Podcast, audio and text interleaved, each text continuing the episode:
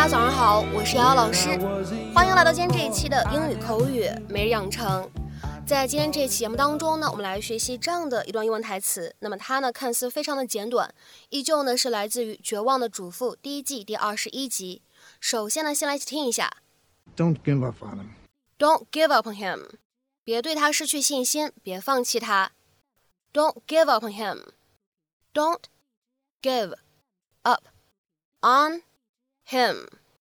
那么在今天的关键句当中呢，我们主要需要注意的发音技巧呢有三处。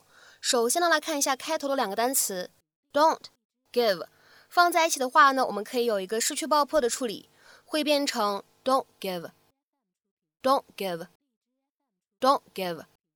好，再来看一下第二处 give up on，那么这样的三个单词呢放在一起可以有两处连读，咱们呢可以读成 give up on。Give up on, give up on。然后呢，会有细心的同学发现，我们在听影视剧原声的时候，him 这个单词当中字母 h 它所发的这样一个清辅音呢，并不明显。那是因为受到了前面的这样一个介词 on 末尾的鼻音的影响。所以有的时候呢，这个 on 和 him 放在一起呢，你也可以试着去做一下击穿的处理。那么听起来的话呢，就会感觉字母 h 好像没有发音，可以读成 on him。on him，就发音非常懒的一种感觉。on him。Don't give up on him. I got, I got it. I got, I got it. Thank you for having me. I'm gonna miss you both so much. Oh, us too. House will feel just empty without you. Can't you guys just stay a little longer? Oh, no, no, no. We, they want to get their new life together started. We don't want to hold these crazy kids back. Bye, Morty. Bye. Um, uh, listen, I, I hope it's I hope it's okay, but uh, your, your mom told me some of the stuff that that you've been going through. You know, with the, uh, the plumber guy across the street. She did, huh? Yeah. Um, don't don't give up on him. I mean, if I if I had given up, you know, I wouldn't be here now with this lovely lady.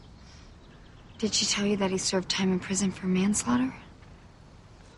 No, no, she left she left that, that part out. I don't suppose she told you he was a drug dealer.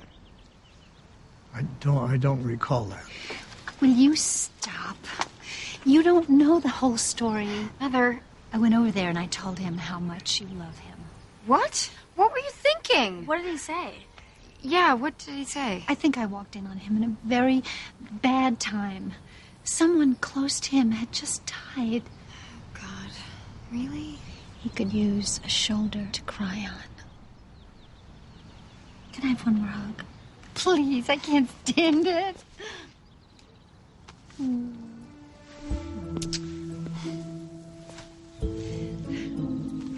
那么在今天节目当中呢，我们来学习一个看似非常基础的表达，叫做 give up on somebody or something。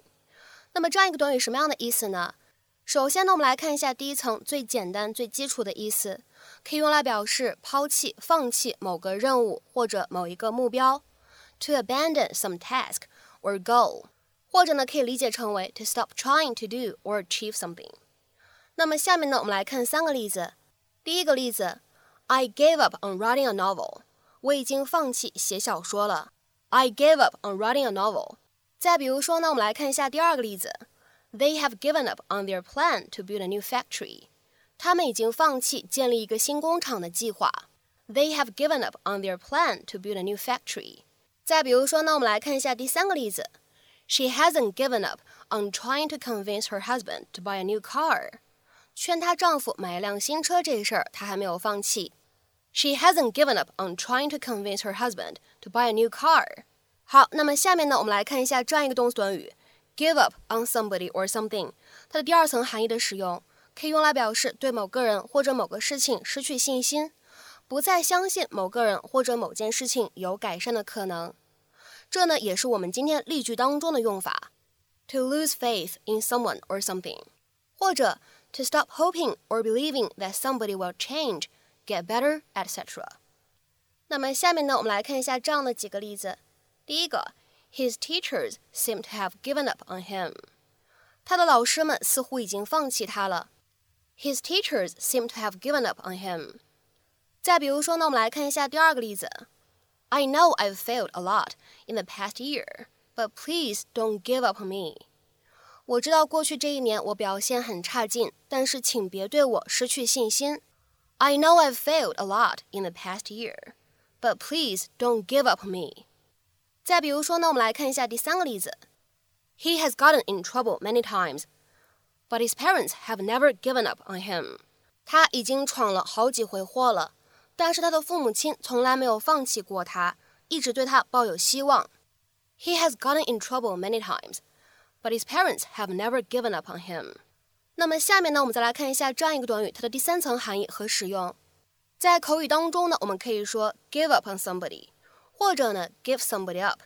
都可以。那么这样的用法和意义呢，比较常见于美式英语，表示的意思是认为某一个人不会到达、不会变好、不会被找到等等等等。To believe that somebody is never going to arrive, get better, be found, etc. 比如说下面呢，我们来看一下这样的三个例子。第一个，There you are at last. We'd given you up. 哈，你终于到了，我们都以为你不会来了呢。There you are at last. We'd given you up.